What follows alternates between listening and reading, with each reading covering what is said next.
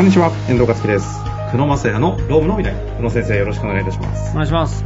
さあ、ということで今週も行きたいと思うんですが、前回、あの、法改正のお話をいただいて、覚えてると思うんですが、60時間を超える残業代のところが今まで1.25が1.5倍に割増賃金変わっていくという話とか、育児休業もね、あの、1000、1000人を超えるですか ?1001 人からですか？そうですね、1000人超える。そうですね。1000人を超える。はい。あの、休業に関しては公表のね、取得公表をしていかなきゃいけないというような話とか、どんどん変わってってるって話の中で、はい。やっぱり、社労士の先生だとバックヤード側との連携でいろいろ法改正あったり、さあの、その実務周りを、やっぱりそのアナログだと対応しきれないよねと。はい。DX 化やっぱしていかなきゃいけないよねっていう、ここがすごく問題になってきそうだなという中で、ちょっとあの、社労士業務における DX 化って一体何ぞやっていうちょっと全体像を一回今日こうやりたいなと思うんですが。はい。お願いします。さて、どこから行きましょうかね？そう、まあ、ロー、ロームの、ああいうテクノ、なんか HR テックとか、そういった形で今、割と人事評価周りとか、うんうんうん。給与周りとか。とか、いろいろ多分分野が分かれると思うんですけど、ですよね。まあ、一般的にその、ロームのテックで言うと、まあ大きく分けると、勤怠、勤怠、あと給与計算、給与計算。であとは社会保険の手続き。ああ、社保手続き。このあたりが、まあ、社労士業務に関わりつつ、あと、労務担当って言われるような中小企業、大企業もいると思うんですけど、うん、うん。まあ、そのメンバーが主に扱うソフトっていうのはこの辺かなと思うんです。なるほど。勤怠、給与計算、社保手続き関連。はい。で、結構出てるんですか？この辺の SARS 系の。サース系すごい多いですね、今ね。あの、もう、うちもたくさんのものに、あの、手をつけ、あの、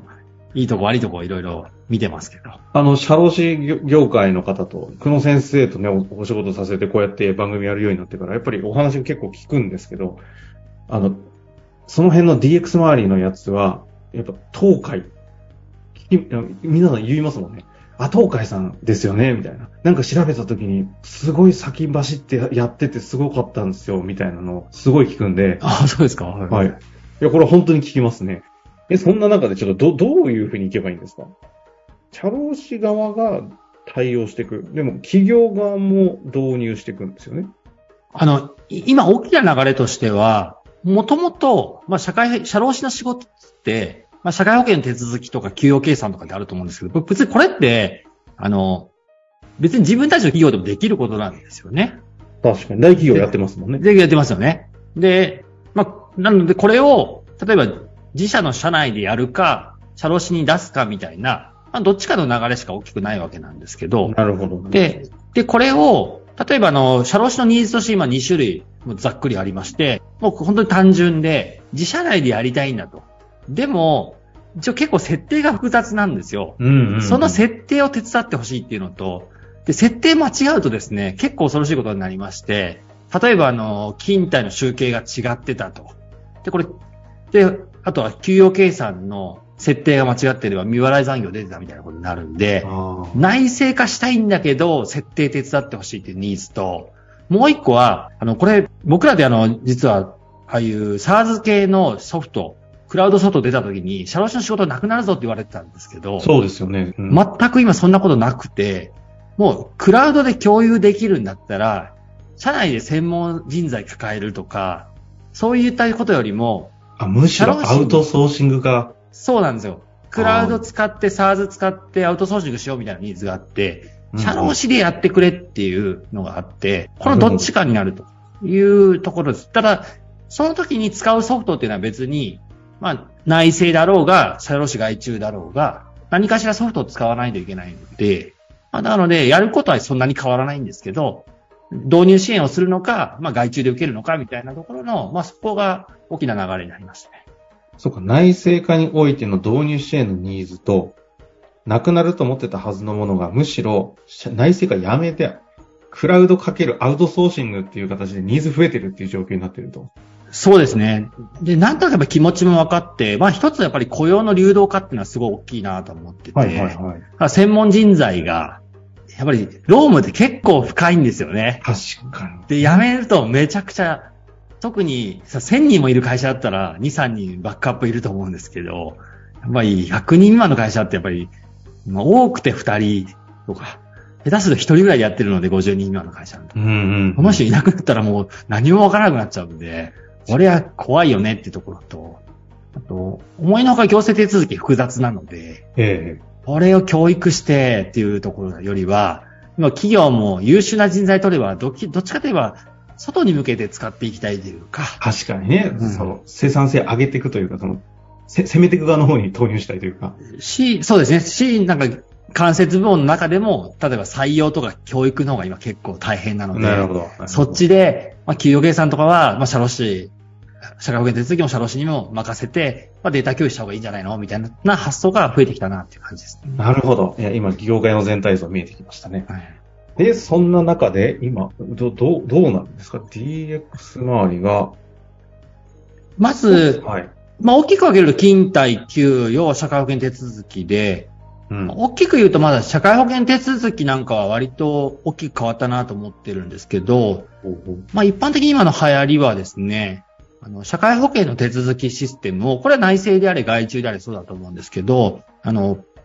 例えば入社、入社から必ず会社って始まりますよね、従業員との関係って。入社前に、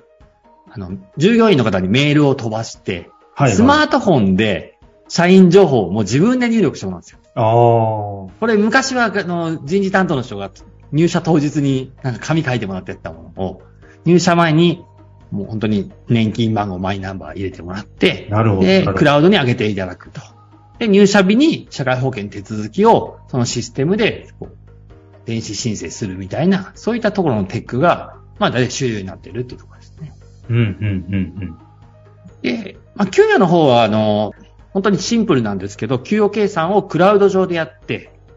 で、あの、昔だと、社会保険の手続き、あ、給与計算って、社労士事務所って PDF とかで納品してたと思うんですよ。あデータとの、はい。よ、よく記憶してますね。そうです。それをクラウドでお客様と共有するみたいな、ああ、はあ、はあ。そういうところで、で、もうデータはお客様が自由に出し入れできるよみたいな。これもうすでに導入してる人からすると当たり前すぎて、もう何言ってんだよって話なのかもしれませんけど、要はこう給与計算でも要は打刻のところから全部連動して組むんですか？あ、そうです。なので、あの、給与計算ソフトと、あの、勤怠システムを連携させてるんですね。うんだから、勤怠システムから、クラウド上のデータ引っ張ってきて、で、給与計算をして、で、完了したら、経営者の方に、一応こういうデータになりましたらお願いしますって確認して OK だったら、従業員に、まあ、給与明細をウェブで配信するみたいな。なるほそういうテクノロジーになって。なるほどな。で、あ、で、ちょっと、まあ、補足すると、勤怠がまた結構面白くてですね。まあ、面白い勤怠は、あの、今までやっぱりガチャっていう打刻してたじゃないですか。まあ、まあ、なかなかそんなのもう数十年前かもしれないですけど、あの、あれですね。その紙、あの、ガチャってて、あれはまああれですごいんですけど、やっぱり今すごいのは、あの、クラウドで、まあ、日時で、とかし、瞬時に勤怠が確認できるので、従業員の。うんうんだから昨日何時間ぐらい残業したかとか、今あの人がいるかいないかとかですね。まあ、有給どれぐらい取れてるかとかですね。逆にアラアラームみたいなのも鳴らすことができる。何時間でこの人働きすぎてますよとかですね。まあ、そんなこともできるようになってて。まあ、そういったものを、あの、まあ、3つ組み合わせると、結構そのスムーズにロームが動いていくっていうのが、大体ロームのテックの、あの、まあ、基本っていうかなっていうところですね。これって、あの、この間、どこだったっけな？なんか、地方の、それこそ福井とか富山とか、あっちの方の話だったり、北陸地方の話だった記憶があるんですけど、はい。そっちの地域に DDC の先生で、クラウド会計を扱える先生が一人しかいないとかいう、絶対嘘だろうと思うんですけど。そんなことないと思いますでも、いなくて困ってるっていうのを、その探し、な要は経営者側が探してる。はいはい。なんか同じようなことが社労士業界にもなんか今聞いてて起き起きそうだなと思ったんですけど。あの、本当に、ここは結構僕らもビジネス気をつけなきゃいけないんですけど、あの、もともと多分10年前にはこういうサー付けの会社ってあんまりなくて、はい、で多分、6、7年前だと思うんですけど、あのそういうサー付けのところが急に出てきてですね、うん。で、僕らの感覚って社労士事務所ってやっぱりまだまだダメだなっていう感じのところは、なんとなく後発で、社労士事務所が社会保険の手続きとか、企業計算の代行業務を担ってるっていう、そういうなんか自負があるんですけど、なるほど。現実的にお客様のニーズは全く逆で、社労士にやってほしいっていうよりは、この、このテックを使って、この SARS のソフトを使ってやってほしいっていうのが、あの、お客様のニーズなんですよ。だから、例えば今、スマート HR とか、マネーフォワードとか、まあ、こう、奉行シリーズとか、まあいっぱいあるんですけど、これを使える社労士を探してるっていうのが現実なんです。SARS のサービスが確定してて、これ使える人いませんか？っていう探し方ってことですか？そうです、そうです。スマート HR、スペース、社労士、スペース、なんか自分の地域みたいな。そうですね。